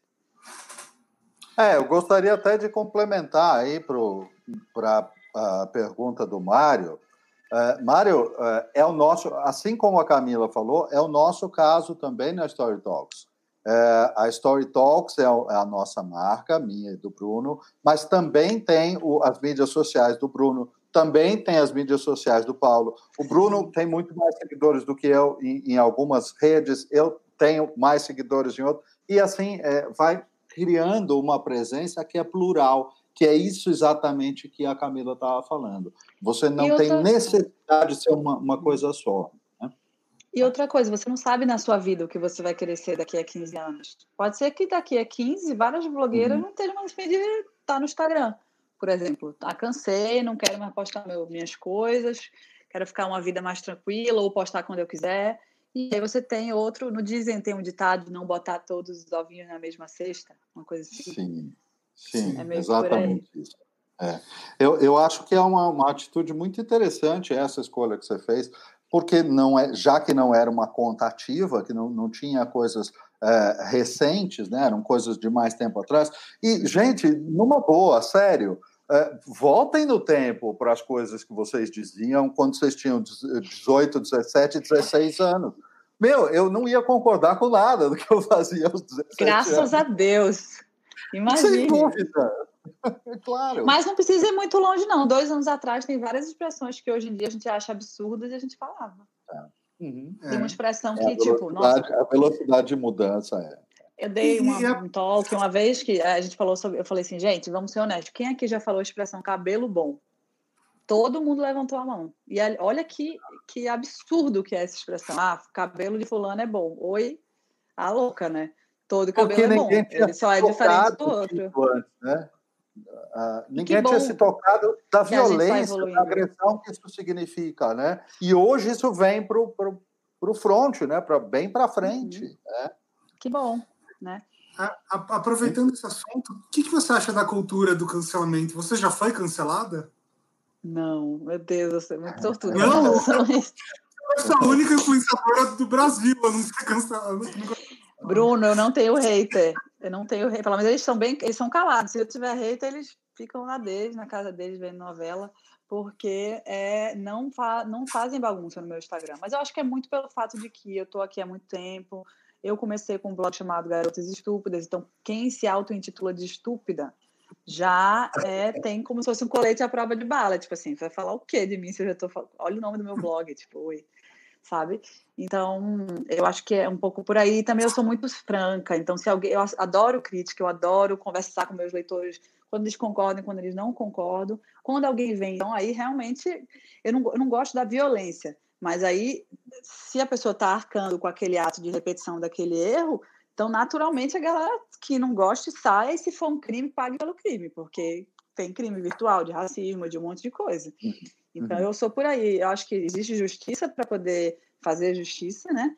Com as coisas, existe a seleção que a gente tem do que a gente consome, mas sou contra o linchamento virtual e sou a favor da desculpa. Mas se errar muito, aí realmente também não vou tá ali passando pano, né? Porque aí vira uma hipocrisia, né? Vai lá, pede desculpa e volta a fazer. Quer é. dizer, então tá alinhado com aquela ideia e pronto, é isso. É, total. E, e, tem maneiras e maneiras de pedir desculpas, né? Eu, acho que eu e o Paulo a gente até vai lançar um curso sobre isso. Como pedir desculpa de maneira sincera nas mídias sociais. Lancem o, o poder da desculpa. Lança o poder da desculpa. É.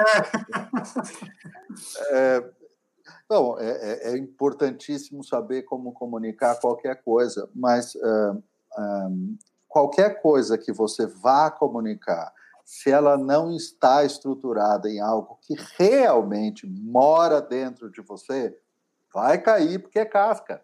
Vai cair. Casca, é assim, não tem jeito, é, é, casca. Em tudo, né? Eu concordo.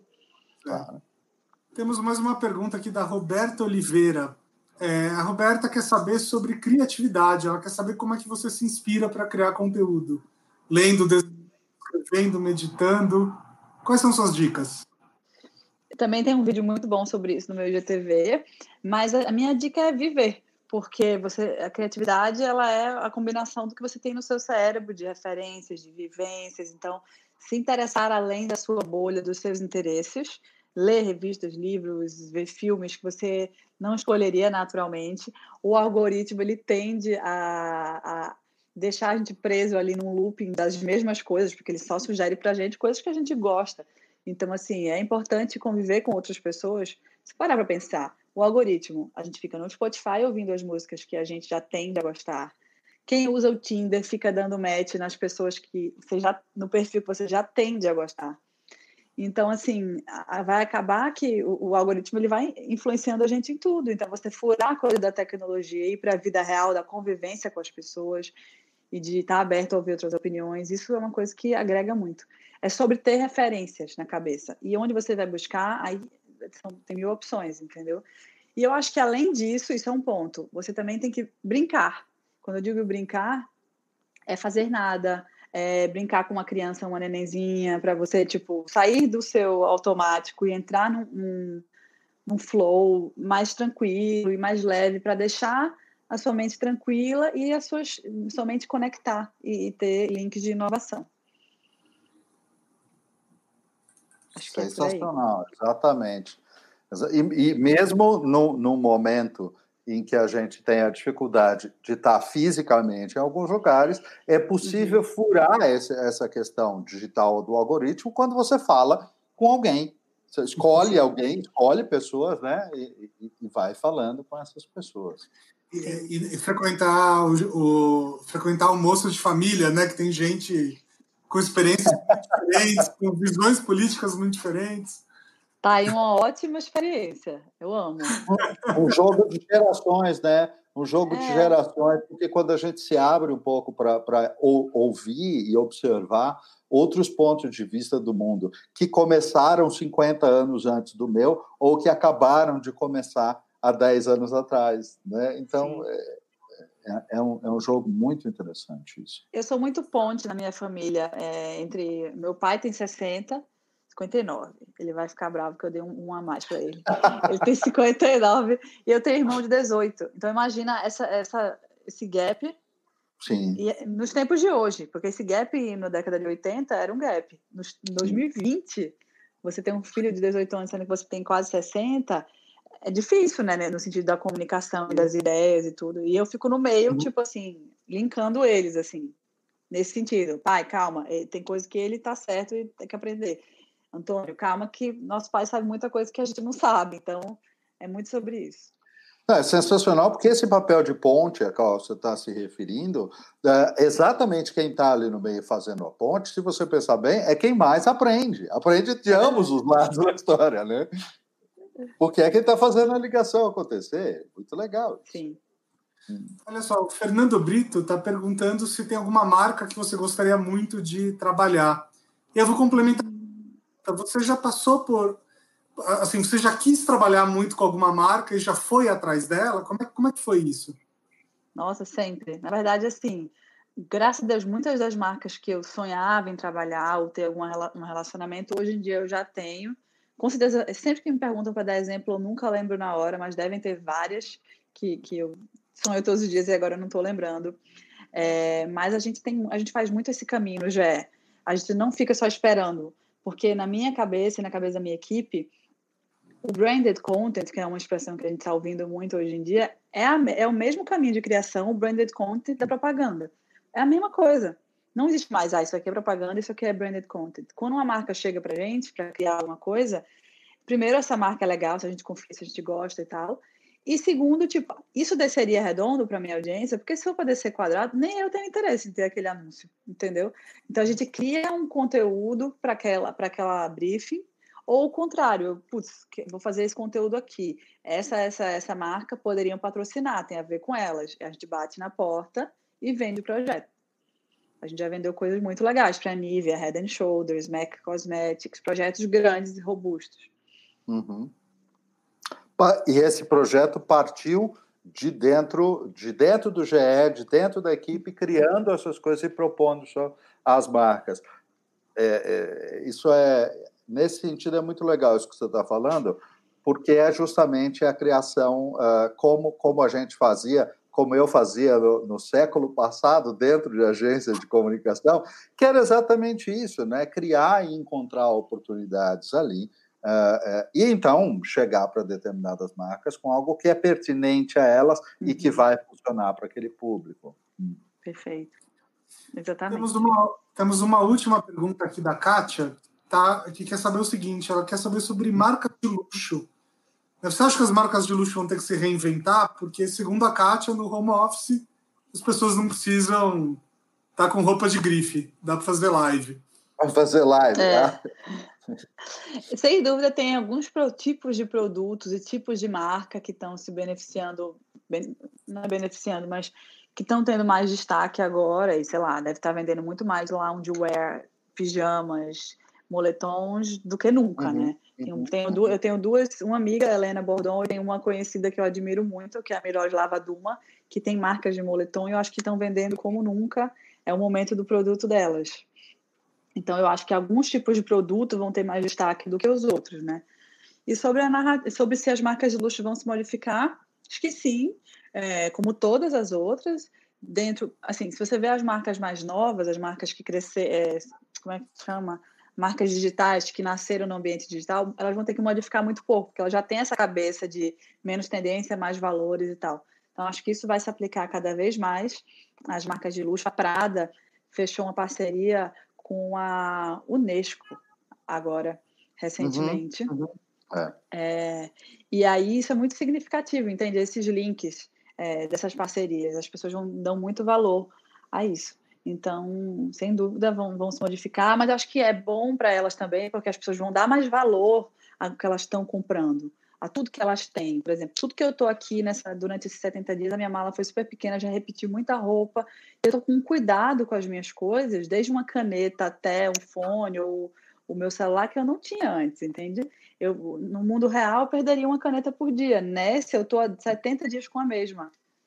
Então, assim, a gente vai dar mais valor ao que a gente tem. E aí você vai comprar um negócio da Armani, da Prada, tipo assim, um casaco para a vida. Talvez se, se as marcas de, de luxo olhem por essa ótica de produtos mais atemporais, seja bem bom para eles. Interessante isso, interessante. Nós estamos. Uh, como é que estamos de tempo aqui, Bruno? É, a gente tem alguns minutinhos aqui finais, uns tá. 10 minutos finais. Se alguém tiver alguma última pergunta aqui que quiser fazer desesperadamente, mande aqui, por favor. Enquanto, é... enquanto Kátia está inspirada. Enquanto a gente dá esse tempo aí para as pessoas fazerem a pergunta, eu vou aproveitar para fazer um convite no ar aqui para as pessoas e um convite no ar aqui para minha querida Camila.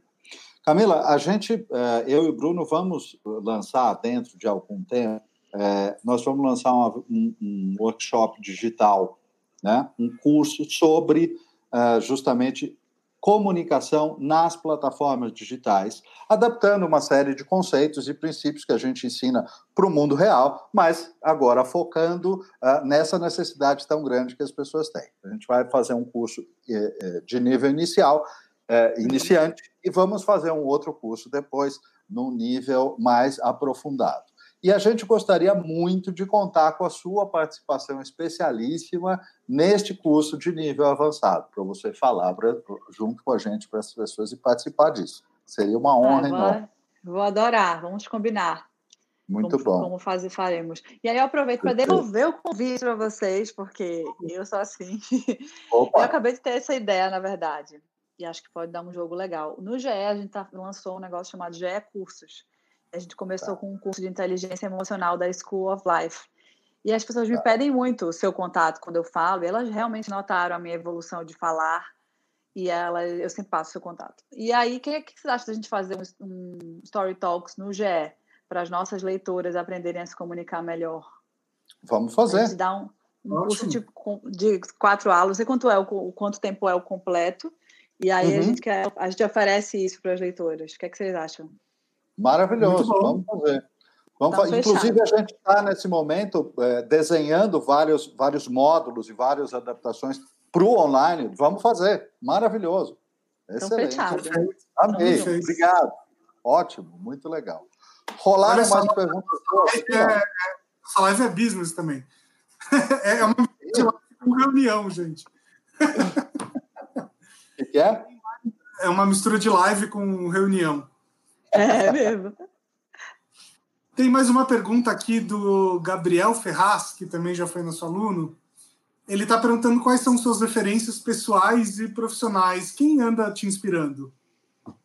Eu sempre respondo a mesma pessoa. Ela não deve aguentar mais as pessoas marcarem ela nas coisas, mas eu sou muito fã da Costanza Pascolato, pelo simples fato dessa coisa. É tão simples. Quando você conversa com ela, você elogia ela, musa, rainha, sabe tudo, maravilhosa. Ela fala ah, obrigada, muito obrigada, mas estou apenas aqui aprendendo como você também. Então, ela nunca se coloca no lugar de que ela sabe tudo.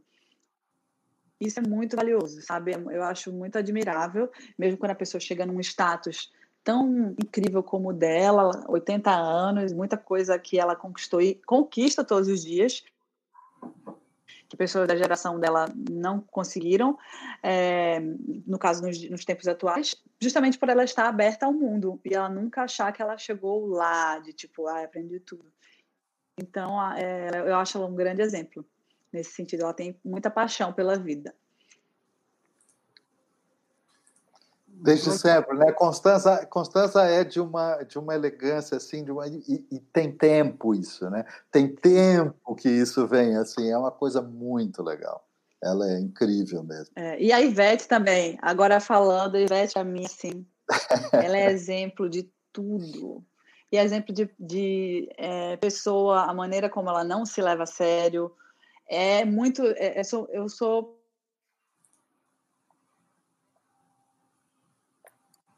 Oi? Acho que. Deu uma travada aqui? Acho que deu uma travada. Vamos, vamos falando qualquer coisa aí. Vamos.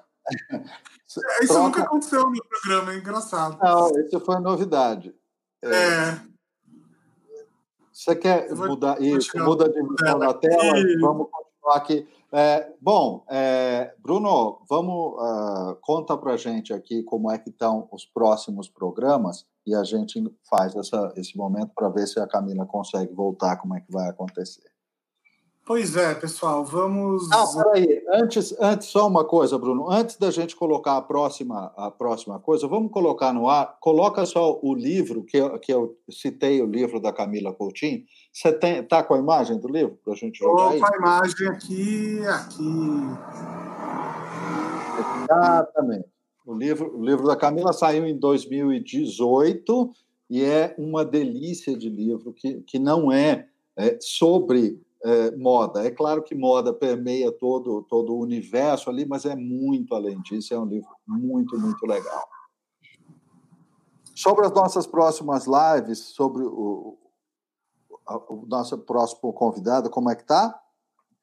A nossa próxima convidada é a Flávia Gamonar, uma das maiores especialistas de, de LinkedIn do país, que vem falar com a gente na próxima. Agora eu esqueci o dia, mas acho que é quarta-feira da semana que vem, às 18 horas.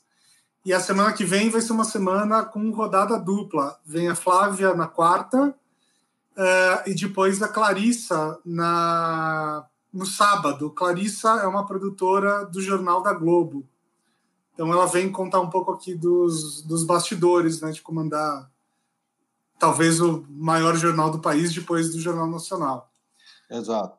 A live da, com a Flávia Gamonara é na quarta, às 19 horas, a transmissão ao vivo, tá? Ah, muito bem. Então, Flávia Gamonar, quarta, às 19 horas. Clarissa Cavalcante, sábado, às. É, não lembro, mas enfim, sigam a gente que vocês vão descobrir. É, precisam, precisam ir lá no, no, no YouTube, assinar o canal, clicar no sininho, receber todas as notificações com todos uh, os programas, as entrevistas muito legais que a gente está fazendo. Exatamente. Para quem, acho... quem tiver para quem estiver assistindo a gente aí no YouTube, cliquem no sininho, sigam a gente, acompanhem nossos programas, tá? Ele, ele não tem um, um dia fixo para acontecer, a gente se adapta ao convidado, mas ele acontece uma vez por semana, tá bom? E para quem estiver ouvindo a gente no podcast, assine o, o nosso podcast. Todo o conteúdo que vocês estão vendo aqui, ele está disponível hoje nas principais plataformas, no Spotify, uh, no Apple Podcasts e também no Deezer. É isso aí. Gente, eu desconfio que houve algum problema técnico mais sério com a Camila lá. Uh, e ela não está respondendo aqui, inclusive. Eu acho que Camila não vai conseguir voltar. Nós estamos também com um, passam, passados um pouquinho de uma hora e trinta de programa, então uh, acho que uh, vamos ficando por aqui. Só, é... só uma, tem uma pergunta para a gente aqui, tá? A Raquel e a Andrea estão uhum. pedindo para a gente falar do, do, do, dos nossos cursos, né?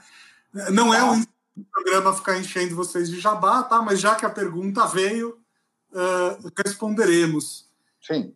É, a gente, para quem não conhece a gente, a gente tem um curso presencial que chama Story Talk, são cursos sobre falar em público com técnicas TED e, e storytelling. Uh, esse curso, obviamente, não sabemos quando vai acontecer a próxima edição, tem algumas edições marcadas, mas, enfim, estamos vendo aí o que vai acontecer com a pandemia. Estamos lançando um curso muito em breve, provavelmente amanhã, que é um curso focado em comunicação digital. Então, como eu olho para a câmera, o que, que eu falo, como é que eu prendo a atenção das pessoas. Então, é um curso voltado para esse momento, esse sim, um curso online. Tá? É, sigam aí nas nossas redes porque ele vai ser anunciado provavelmente amanhã, mais tardar segunda-feira. E tem aí um outro curso que é sobre presença digital, que aí não, não é exatamente sobre falar para a câmera, mas que tem muito a ver com o papo hoje aqui é, com a Camila Coutinho, né? Como é que você cria a sua história nas redes sociais, em várias redes ao mesmo tempo? Como é que você se posiciona, tá? Esse é um curso que também vai ser lançado aí muito em breve. E fora cursos, a gente também faz mentoria, consultoria, enfim, a gente faz uma cacetada de coisas aí, tá bom? E, é e Raquel, assim como, como você estava acompanhando, acabou de escutar aqui, nós faremos né, uma participação para o, o público da, do GE, do Garotos Estúpidas, faremos algo lá, isso é certamente vamos desenvolver, então siga também o, o GE e fique ligado que a gente vai colocar uh, um, um, trabalho nosso também na plataforma do Garotos Estúpidos, com certeza. Muito bem. E a Márcia está perguntando se vai ficar disponível depois. Sim, Márcia. Todos os nossos, todos os nossos programas estão disponíveis no YouTube para você assistir a hora que você quiser, ou via podcast para quando você estiver passeando com o cachorro ou lavando louça. Tá bom? Bom, gente, a Camila conseguiu só mandar uma mensagem rápida aqui para mim. De fato, ela teve um problema técnico meio complicadinho lá. Então, vamos deixar um beijo enorme, um agradecimento enorme para a Camila, com, todo, com toda a luz, com todo o brilho dela, ajudando a gente é, a fazer um, um programa tão, tão legal, tão gostoso como foi o de hoje. Muito bem, pessoal. Até mais, até a próxima, quarta-feira, 19 horas. Ah, a Camila voltou. Opa! Opa, que bom! Maravilha. Eu estava aqui vendo vocês falarem aí de mim. que bom! Gente, é que, é que, caiu a internet, mas enfim, voltando para dar tchau, para agradecer o convite. Foi muito legal. É, espero que vocês tenham tirado alguma coisa dessa. Quem está assistindo, né? Que dedicou uma hora e meia para a gente, tenha tirado alguma coisa. E estou nas minhas redes sociais disponíveis, se vocês quiserem conversar, perguntar alguma coisa, também estou por lá. E agora vamos ver o Story Talks no GE, que agora a promessa foi feita. Maravilhoso, com certeza. Vamos fazer isso, vai ser ótimo. Muito bom. Muito bom. Camila, muito, muito obrigado pela tua participação aqui com a gente, pelo teu brilho todo. Agora, agora pessoalmente, olhando nos olhos pela tua luz e pelo teu brilho por aqui. Muito obrigado, de verdade. Obrigada. Muito obrigado, Obrigada, Camila. gente. Sucesso para todos. Muito obrigado, Camila. Muito obrigado a toda a nossa audiência que está aí. E até a próxima. Tchau, gente. Boa noite. Gente. Se cuidem. Beijo.